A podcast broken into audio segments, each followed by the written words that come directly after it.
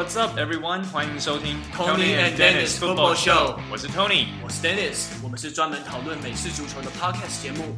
我们会分享 NFL 和 NCAA 各式话题。Hey，大家好，欢迎来到 Tony and Dennis Football Show。这是我们第一次尝试用远端录音，因为有好男人之称的 Tony，他要带老婆还有岳父岳母去宜兰度个假。那下礼拜就让他休息一下喽。对，所以第一次尝试用这种。远距的方式录音也也是有点抖，不知道会发生什么状况，但反正我们就且战且走吧。说，哎，Tony，我想问你一下，你觉得打 football 比赛跟带岳父岳母出去玩，你觉得哪一个比较紧张啊？呃，说实话嘛，就还是打比赛吧。我觉得我跟岳父岳母算还蛮熟的，所以有时候还会怕太熟，怕会有点没大没小，所以其实。对啊，打比赛比较紧张啊。OK OK，哎，所以这个礼拜我们想要来跟大家讨论一下台湾的美式足球。那台北猎人内战也是其中一个重点。哎，那你上礼拜在比赛中受的一些大小皮肉伤都好的差不多了吗？本来都好的差不多了，可是今天去练球，结果又有一个旧伤，又又又被，呃，是皮肉伤啦。可是本来结痂都已经快好了，嗯、可是今天又雷残，所以就。又掉了一层皮，所以又要全部重来，感觉有点痛哎、欸，要不要要不要讲一下是发生什么事情？哦，没有啦，其实就就是自己老了，然后 有点是呃那个叫什么力不从心吗？所以有一球、嗯、呃是 Noah 吧，我没记错的话，对，那一球应该是 Noah 传球，嗯、然后呃传的有一点低，但其实也不是说低的接不到，我应该其实。照理来说，重心压低还是可以接得到，但没有想到，我就是可能核心没有没有练好吧，然后腿又有点软，所以就、嗯、对啊，本来想说，哎，弯个腰接个球，就一边跑一边弯腰，就没想到就摔个狗吃屎，然后手肘就、嗯、就雷残了。嗯，而且在人工草皮上雷残有点痛哦。对，他那个人工草皮是。对，其实大家可以把人工草皮想象成就是像 PU 跑道，基基本上就是 PU 跑道啦，所以摔下去就是基本上都会掉一层皮。嗯，还好啦，这就习惯了。哦，对，记记得你上次跟我说在，在在内战中你有蛮有趣的受伤，要不要在节目中跟大家分享一下？哦，那种因为我们因为我们打球那么久，真的可以列出那种什么 football 五百种。受伤的方式，可是这是我听过最蛮离奇的一种，要不要分享？对，这也是我第一次第一次受到这种伤。那一球我是呃，我内战的时候防守我都是打 safety，然后呃，我还记得那一球我是虽然我是 safety，可是我是 strong safety，所以还是常常会需要下去。对，我会下去帮忙要帮 linebacker 挡。那有一球就是对方的跑位中画。他钻了一个洞跑出来，然后刚好我们的 linebacker 就是没有堵到他，所以就变成是我要堵他。结果对，呃，我 tackle 他，可是其实一切都发生的很快，我也不是很确定为什么。但 我 tackle 他之后，我就发现我的手肘卡在他的头盔那个面罩里面。然后你怎么会是背后 tackle 他？诶，因为他动作太快了，所以对，对我我一秒前还在他的面前，诶，结果一秒后他就已经绕过我，所以我是从后面 tackle 他，没有错。对啊，我就开玩笑说，这个中化的加速度就是像 Tesla Model S 的 Performance 版，零到一百加速只要二点多秒。那我呢，零到一百加速大概就是一台 Toyota Yaris 吧，所以他这样咻过去。我就是只能从后面苦追，然后但还还是有追到啦，就是没有让他。碰上了光，碰上了光速蒙面侠就对了。对对对，所以我从后面 tackle 他，可是手就是卡到他的面罩。那他嗯倒下的时候，就大家可以想象就是那个杠杆的动作吧，所以他的头盔就是等于往下压，然后把我的手肘一起带下去，然后就变成很像是被。什么动物咬到那种感觉，然后现在我的手肘，呃、应该是说我的前臂啦，不是手肘，我的前臂 forearm 这个部位就是有一个很大的，很像咬痕一样的大淤青，但其实就是就是那个 face mask 的形状这样子吗？对对对，就是在他的 face mask 没有错，对啊。但会很痛吗？是还好诶，它就只是很丑，嗯、因为很大一块的紫色。很像我被家暴还是怎样，但其实没有很痛。我我现在比较痛的就是我的手肘啦，那个雷残的部分，然后还有另外一个是我的右手无名指，也是那一天可能某一次 tackle 我没有注意到，然后我的手就打到头盔，或者是打到也是打到面罩，所以我后来也有去看医生，那医生是说，呃，应该是没有伤到韧带，就是它不是折到，可是他说可能是撞到很硬的东西，那个当下的力道太大，所以。可能软组织就还是有点受伤，所以现在我的右手无名指就有点肿肿的。嗯，哎、欸，那看到你那个手肘上的那个被 face mask 的咬痕，你老婆有有说什么吗？因为她对你这个受伤好像还蛮反，就是会反应会比较大一点嘛。呃，她就是会问我，我到底还要打球打到什么时候啊？然后问我什么时候要退休，然后我就说 哦，不知道，就这样带过。然后下个礼拜继续去练球，这样子。对啊，就是没有错。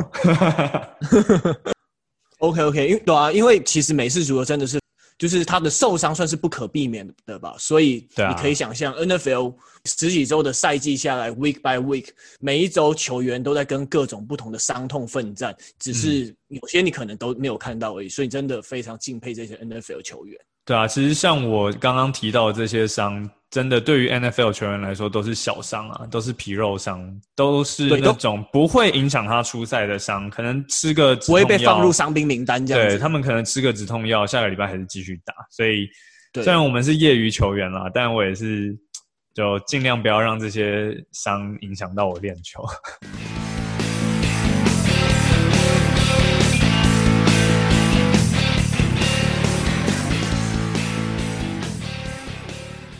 OK OK，那我们今天来进入主要的话题喽，想来聊聊台北猎人内战，因为我们这一集的主题是台湾业余美式足球要怎么玩嘛。那我听 Tony 说，其实台北猎人内战分队之后只有两个礼拜的时间准备，那大家是怎么利用这两个礼拜的呢？Tony 来跟大家分享一下。对，那个时候名单分配出来之后。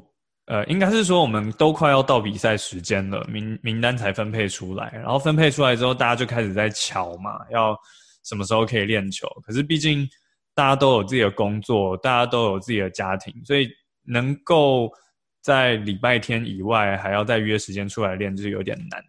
那礼拜天已经是全队一起练了，所以我们没办法在礼拜天再去另外分蓝队跟白队自己练。所以等于说是这个小组的练习，就势必要自己找时间。那后来我们白队是真的大概赛前的两个礼拜才第一次凑齐，然后大家一起就约了一个礼拜六出来练。然后那一天，呃，对，全部都是白队的。然后 Noah 就是蓝队的四分卫，显然不知道那一天是只有白队，所以他还是有跑来。然后 对，其实也是对了，对，来刺探敌情。嗯，然后可能是我猜，可能他本来有跟蓝队的约好，要在那一天同一时间一起练嘛，但最后都只有白队的出现，蓝队的都没有来。对，嗯、所以呃，一开始的练习就是这样子。然后后来内容大概算练什么？这样子是在练你们在练你们设定的战术吗？还是对对，就是呃，Thomas 就稍微选了几个他想要跑的战术，然后让我们就试跑一下。对啊，那因为我们这一次比赛人手确实是不太足啦，就是应该是说 skill position 的球员我们都够，可是 lineman 我们就不够，所以会变成说 line，呃，我们的 O line 进攻线他们是要两队共用的，就是一个共享经济的概念。那他们就打的特别累，因为他们等于是四节完全不能休息，随时都是要在场上。那这也是导致 O line 有几个人在轮呢？哦，我不是很确定诶，可能七八个嘛，没有很多个人。他们真的是非常的猛，真的非常辛苦诶。对，非常非常辛苦。然后，呃，所以我们在赛制上也有做一些调整，就是变成说平常的 play play clock，就是你一球打完之后，你到下一球开球之前，通常是四十五秒。那我们这一次比赛就刻意把它拉长，变成九十秒，就是希望让 online 的球员可以有比较多的时间喘息。我那这样子比赛的节奏也跟着变得变慢，确实没有错，比赛的节奏就因此要牺牲。嗯、但是鱼与熊掌不能兼得啊！如果你要节奏快，可能打到第三节，甚至不用第三节，打到第二节，O-line 就全部死光了。对啊，那你 online 扛不住，其实你球也传不出去，你人也跑不出去，所以对，对、啊、整场比赛就不用玩了，对，就不用玩。所以我们就最后觉得就是，呃，权宜之下啦，就权宜之计，还是觉得就把 play clock 的时间拉长。嗯，那在两个礼拜的练习之下，你觉得你们这样子战术的执行度能到很高吗？嗯，就当然默契还是有有差啦，然后也很明显，那种周间比较有时间约出去练的球员们，他们就表现的比较好。那像我自己本身工作就比较比较忙，所以对我等于就只去了那一个礼拜六而已。后来他们有礼拜礼拜三、礼拜五也有再约出来。嗯、那本来有一个礼拜三我是可以，嗯、可是后来临临时因为下雨还是怎么样有。就是有取消，那就改到后面的礼拜礼拜三跟礼拜五，然后那两天我就刚好没办法，嗯、啊，所以其实我觉得大家在一起练的时间真的非常的有限。那后来在场上真的就是吃我们平常大队一起练习的时候的默契的老本，嗯，对啊，然后也是因为有 O-line。这样共用的问题嘛，所以对有一些战术，我们就有规定说两队都不准跑。嗯，对啊，举例像什么战术？呃，screen pass，因为 screen 所谓的 screen pass 就是一开始，呃，你会把所有的 O line 都有点像是派出去帮忙挡人，就是派出去帮接球的，可能通常都是跑位，那有可能也是接球员啦，但反正就是。接球的人通常都会是在 line of scrimmage 后面接到球，然后 O line 的人会全部移出去帮他开路，对，所以等于是有点刻意放那个 D line 的人进来要抓四分位，可是 D line 的人进来之后，四分位的球已经出去了，然后同时整个 O line 就像一个防护罩一样跑去帮呃接球员或是跑位开路，可是这个战术相对来说就非常的耗 O line 的体力，因为他们要。整组人马冲出去开路，所以我们而且他们整整个彪形大汉，真的他们的这边冲来冲去也不是他们的专场嘛。对啊，所以我们就两队有讨论说，嗯、呃，那这一种这一种战术就不可以用。哦，了解。但除了这一个之外，其他的就是有时候像呃所谓的 guard，就是呃少峰，他有时候会需要做所谓的 pull，就是他也是要做比较大的位移去。从侧面帮忙挡人的，那这个我们就没有说不可以用，那就只有 screen pass 这种是全部线上五个人都要一起跑的那一种，那个我们就说、嗯、哦，就尽量不要，就是不是尽量不要，完全不可以用。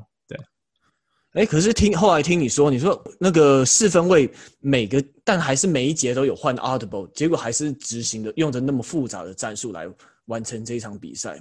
哦，对，audible 就。一定要有啊，因为毕竟你站在场上，嗯、你阵型都摆好之后，有时候四分卫会根据防守球员的阵型或者防守球员谁站在哪个位置，嗯、他可能会临时想要阵前换战术，或者是如果是如果是跑的话，可能会换洞，我要从哪个洞跑。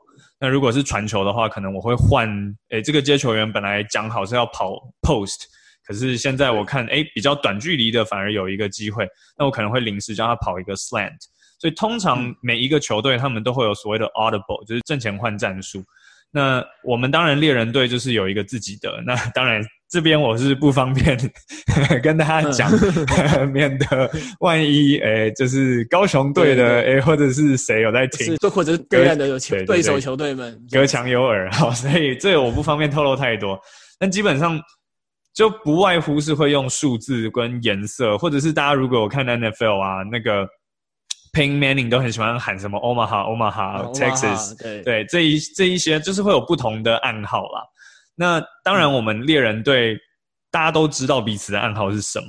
那如果你都已经知道暗号是什么，然后你还叫，那就没有意义了，因为防守球员都会知道你要干嘛，所以就变成说，我们的 QB Thomas 他就有说，每一节他都会公布一组新的 Audible。可这样子会不会很容易搞混呢？嗯，其实还好，他会提醒大家。然后后来我们也没有真的叫太多次，所以我印象中是还好。至少我我我自己在场上的时候，他是没有叫到我啦。对，他没有叫我换对任何的路线，所以就对我是没有影响。可是他真的就是每一节都会跟我们公布说，好，下下一节，呃，我的 Audible 就是全部都会是用 Green 开头啊，你听到 Green 就知道哦我要、要换或者是什么这样。但所以总体来说，这场比赛等于是就是大家用比较基本的战术，然后来把这场比赛走完就对了，这样子。对，其实打到最后，我们真的都是看执行面。对，很多时候，其实你要打赢一场比赛，不是说你的战术有多 fancy 或者是多 tricky，真的就是在 execution。你只要有执行好，你就是可以，嗯、就是可以占上风。所以，像我们打到后面，呃，其实 Dennis 之前有问我说，我们在中场休息的时候有没有队长有什么比较激励人心的发言呢、啊？那其实对，嗯，比较没有。我们就是非常的务实，在讨论说，我刚刚看到。对方哪里有弱点，所以像，嗯、呃，我们就有注意到，呃，蓝队他们的弱点就是短传，对，他们的 cornerback，他们的脚位都守得很后面，都是非常软的 soft coverage，所以我们就发现说，哎，其实短传应该会比较有效。可是后来其实我们还是没有真的掌握好。那相对来说，嗯、白呃，就蓝队他们应该发现到我们的弱点是我们的。呃，D line 跟 linebacker 的中间的洞堵不太起来，对，他们很常，后来用非常，我看后来看影片，他们还蛮常用跑的。对，下半场他们就是一直就是 run up the middle，就是一直往中间打，往中间打。那可能对于比较没有在打球，或者是呃比较少接触美式足球的观众，可能会觉得说啊，你都知道他往这边跑了，你怎么还会拦不住他？但真的就是你，你知道是一件事情，然后你可以做得到的是一件事。就就打个比方好了啊，嗯、就像篮球嘛，你知道 Steph Curry 就是会拉起来跳投三分球，可是你挡得住他吗？还是挡不住。对，那你知道 LeBron 就是可能杀进去暴扣，嗯、那你挡得住他吗？嗯，就是 knowing is one thing，yeah，doing is another。你知道是一件事，但你要做到是另一件，是啊。嗯、所以后来他们就是一直 run up the middle，然后就。真的打到后面，其实呃，很多时候打美式足球也是，可能有些人会把它拿来跟拳击做比较。你一直一开始是 run up the middle，就像是在 jab，你就是出那种直拳、直拳，对，刺拳。然后等到我们发现，哎，前面的洞堵不住的时候，这个时候很自然的 safety，像我 strong safety 就会必须往前，我要去前面帮忙补洞。但我一旦往前，后面就会空了。那这个时候他们就可以再丢个长传，或者是丢个中距离的传球，这就像是 jab jab hook，就是刺拳刺拳，然后突然一个勾拳这样子，就把你杀的措手不及。嗯、所以像我们白队有一球，呃，就其实我们两队都各只有得一次达阵，那最后比分是八比七，就是因为我们先打正，然后我们比较保守，我们是选择踢球，可是蓝队他们在第四节打正之后，他们就选择比较大胆。就 go for two，、嗯、然后最后他们也成功，所以最后比分是八比七。那我们唯一一球让他们打正，那一球就是 Noah 前面先跑了几球之后，我们的 DB 都被往前拉，然后他就跟、嗯、呃，他就跟接球员搭配好，就一球其实真的就只是 slant，他根本也不是什么中中长距离，他就是嗯，对，他其实就是可能稍微深一点点的 slant，然后接到之后。刚好，呃，本来负责守他那一边的 safety 第一时间没有 tackle 到他，那我是在另一边，我再追过去也来不及，就而且跑到最后我脚还抽筋，超糗的，对，不但没有没有抓到他，然后还倒在场上翻滚，就腿超痛啊！但那你是那个 play 之后就下场，就被对我那那一个 play 之后就下场了，因为整个小腿就是抽筋到不行。然后就飞，哎，对啊，那那一天那么热，那大家在场上的换人有没有什么原则？就是有根据什么不同的状况或者是战术来做人力的配置吗？呃，其实我们的最大的指导原则就是练新人。对，我们其实这一场内战，呃，输赢不是我们的主要目标。当然不是说输赢不重要，可是我们最希望的是让新人可以多有一点上场的机会。嗯，所以像这一次先发，我们清一色全部都是摆新人上去，然后老鸟就在旁边先观察，嗯、先看他们有什么地方改需要改进。嗯，那调度的话，就是后面先人新人先上嘛，然后后面如果他们累了或者是什么，他们就可以再跑下来跟老鸟讲。嗯，对，所以我们的换人基本上就是这样子。嗯，那总结来说，这次内战比比分非常接近。那 Tony 觉得新人的表现怎么样呢？来做一下总结吧。哦，我觉得这一次新人表现非常非常的好，像我们白队，呃的。我我是 strong safety，然后另外一个 free safety 是 Kyle，他就是我们今年刚加入的新人。嗯、他这一场比赛有两个 interception，他超截了两次。对，嗯、所以刚刚我虽然说他那个 tackle 没有 tackle 到，好像我是在批评他，但其实没有，他这一场表现的非常非常的好。他有两个 pick，、嗯、对啊。那我们本来都还说，要是我们最后赢的话，MVP 就是他了。对，对，但可惜最后我们就是没有没有守下来。那相对来说，在蓝队的部分，他们拿到胜利的那一球接球的接球员，也是今年先呃今今年第一次加入我们的新人，叫秦宇。嗯，对啊，嗯、所以就这一场比赛，新人都表现不错。而且不得不说，有个蓝队的四分卫先的四分卫 Noah 真的还蛮敢那传那种拼长传球的。对，就 Noah 还蛮。很爱塞啊，他很爱塞球。他今天练习也是啊，他有一球，根本前面就是三个防守球员包围 J 啊，就是 J 也是我们队上的一个接、嗯、接球员，他还是硬塞，然后 J 也很很争气的把那球给抢下来，对啊，这真的就是很大心脏。但是呃，就是大心脏有时候真的就是好赌啦。那你赌对了就是就是赢，那赌不对就是像。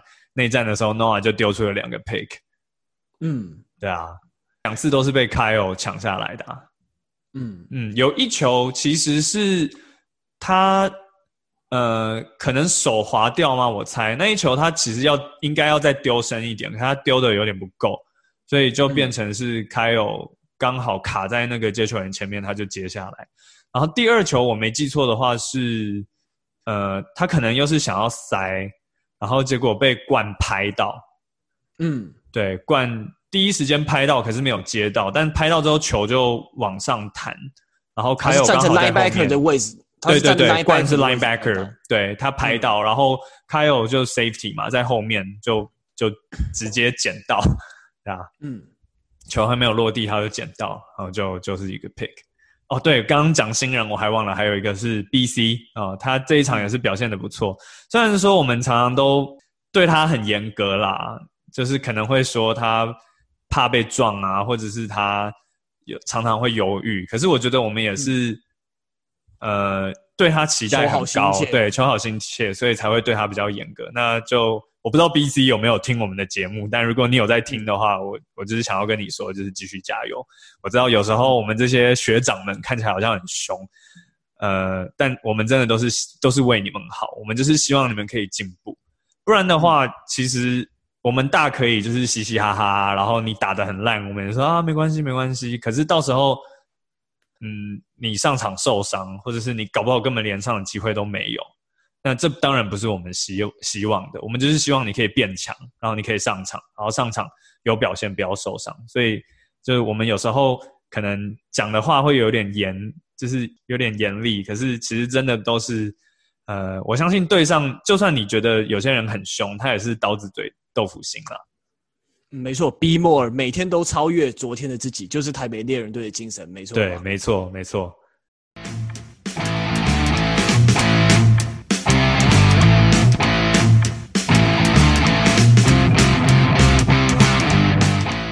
刚刚我们有提到说，队长在呃中场休息的时候，其实没有什么时间发表什么激励人心的话语啊，基本上都是在分析对方的弱点而已。但我我不知道，Dennis，你记不记得你之前参加内战的时候，有队长对你说过什么让你特别有印象的话吗？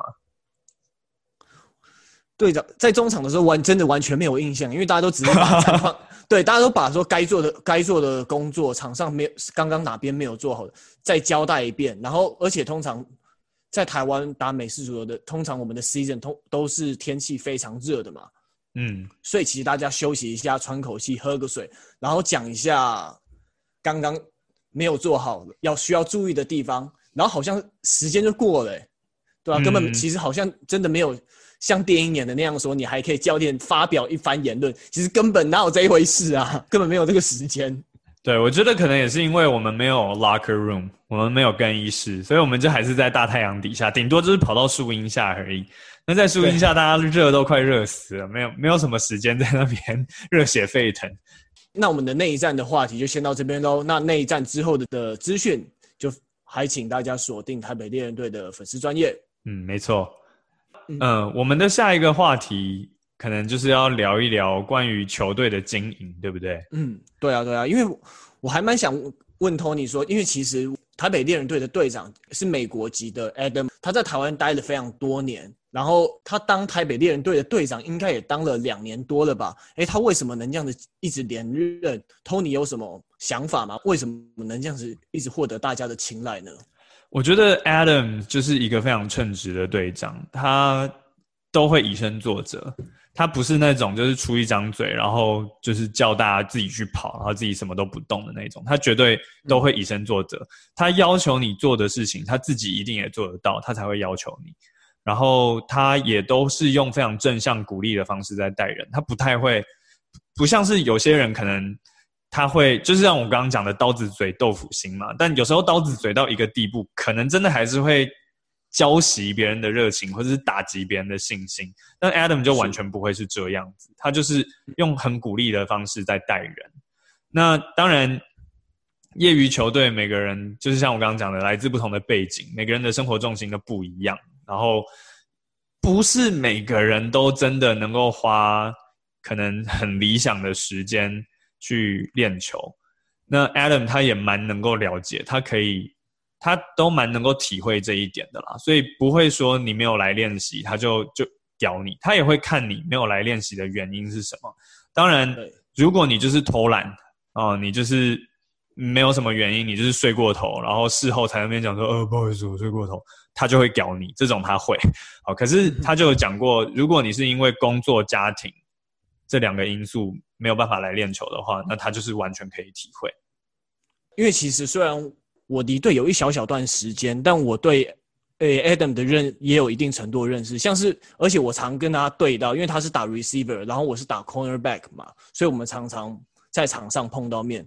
那通常只要在场上，他就会一直一直去鼓励我说，一直去 jam 他，一直一直去揍他没有关系。然后如果我把他封住，让他没有接球的空间的话，他也会不吝真的直接鼓励我这样子。而且我也觉得 Adam 算是非常有原则的人，因为我记得之前有一次好像要跟高雄来一场对抗赛，还练习赛之类吧。可是那一段期间之前，我的缺席比较多，那 Adam 他就直接来跟我讲说：“不好意思，Dennis，这段时间你练球比较少，我得把上场时间给最近投入时间比较多的队友们，这样子才才公平。”那所以。其实他这个人，他做人真的是蛮让人信服的。就算他的国籍、他的肤色跟我们不一样，但他在一群台湾人之中，还是能获得大家的尊重。这样子，嗯，没错。对啊，我觉得 Adam 就是可能大家最可遇不可求的好队长跟好队友吧。因为他，嗯、对啊，就是当然大家都求好心切，然后。就是像我刚刚讲，有时候有些人讲话会比较 harsh 一点，可是我觉得 Adam 他就是拿捏的很好，嗯，对吧、啊？然后讲到好队友，我也真的觉得说，在一个团体中，好队友非常重要。诶，不知道 Tony 有没有这种感觉？其实我对 Royal 这一队这一位半退休的队员，其实还就是有点那种又爱又恨的感觉。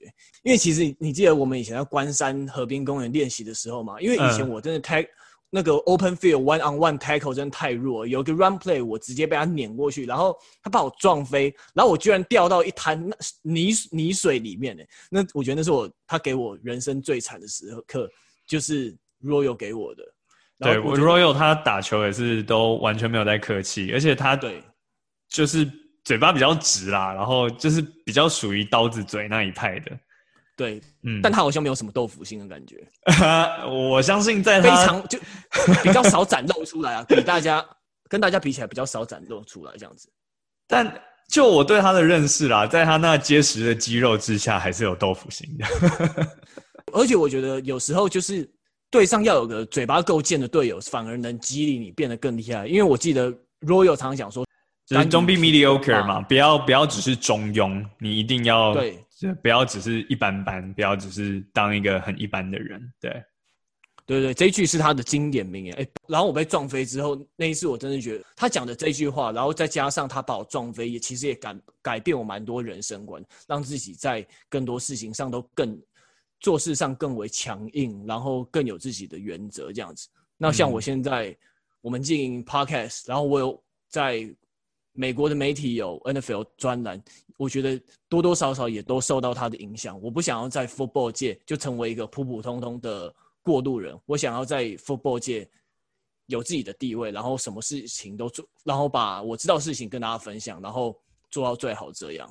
嗯，对，确实 Royal 他讲话比较直，然后呃，其实我之前还会跟我朋友开玩笑，因为 Royal 他有一阵子也是我们球队的副队长。然后当时的队长则是 Sanson，然后我就常常跟我朋友开玩笑说，我们的正副队长刚好就是一个黑脸一个白脸，啊，Royal 就是比较半黑脸的那一个，那 Sanson 就是比较客气。虽然说他发起飙来也是很可怕啦，但 for the most part，对，大部分的时候 Sanson 人都是就是一个好好先生。那对我觉得任何球队都是需要这样子，就是 stick and carrot，哦，就是你需要那个叫什么怀柔吗？怀柔兼施，怀柔并重。你就是一一一方面要去去戳大家，去刺激他，让他想要进步。可是另一方面，那个人有进步的时候，或者他有努力的时候，你也要适时的给他鼓励，然后也要让他就是不要说好像一直努力，一直努力，可是到最后都不知道自己在努力什么，就是要适时的鼓励这样子。嗯，对啊，然后而且在台北猎人队里面，其实很多很优秀，属于那种白脸型的球员，像是我觉得冠就非常错。像我记得冠他是他曾经到日本去打球嘛，然后他非常不吝于不吝于分享他过去的技巧。像是我记得有一年除夕某一天的早上，除夕除夕夜的早上，我们居然在关山河滨公园，那时候很早起的时候，我们大概只有五六个人在练球吧，然后冠在教我们怎么 block。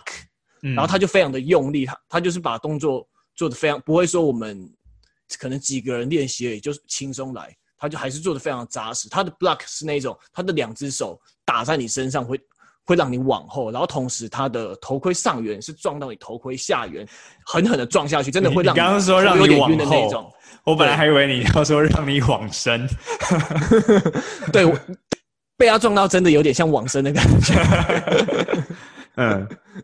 对对对，冠他就是非常会教人的队友嘛。嗯，然后还有，哎，还有像 Tony 也是，因为其实我一开始打球，我们都是从 Flag Football 开始的。嗯，然后我记得一开始我们认识的时候是在师大附中，那时候我们什么都不知道。然后你在师大附中的门口，我们要走去大安站的时候，你还跟我解释说什么是 in，什么是 out，什么是哦，就是在介绍基本的路径嘛。对对对对，嗯，那时候其实也让我蛮印象深刻。所以我觉得整体的球队的经营上有白脸。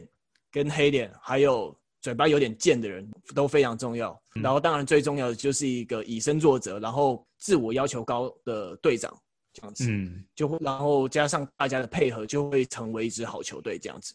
嗯嗯，哦，所以没想到我我当初对你也算是有有影响啊。讲到这个，让我想到前前一阵子啊，有一次练完球，然后就有一个新刚加入的第一年加入的新人。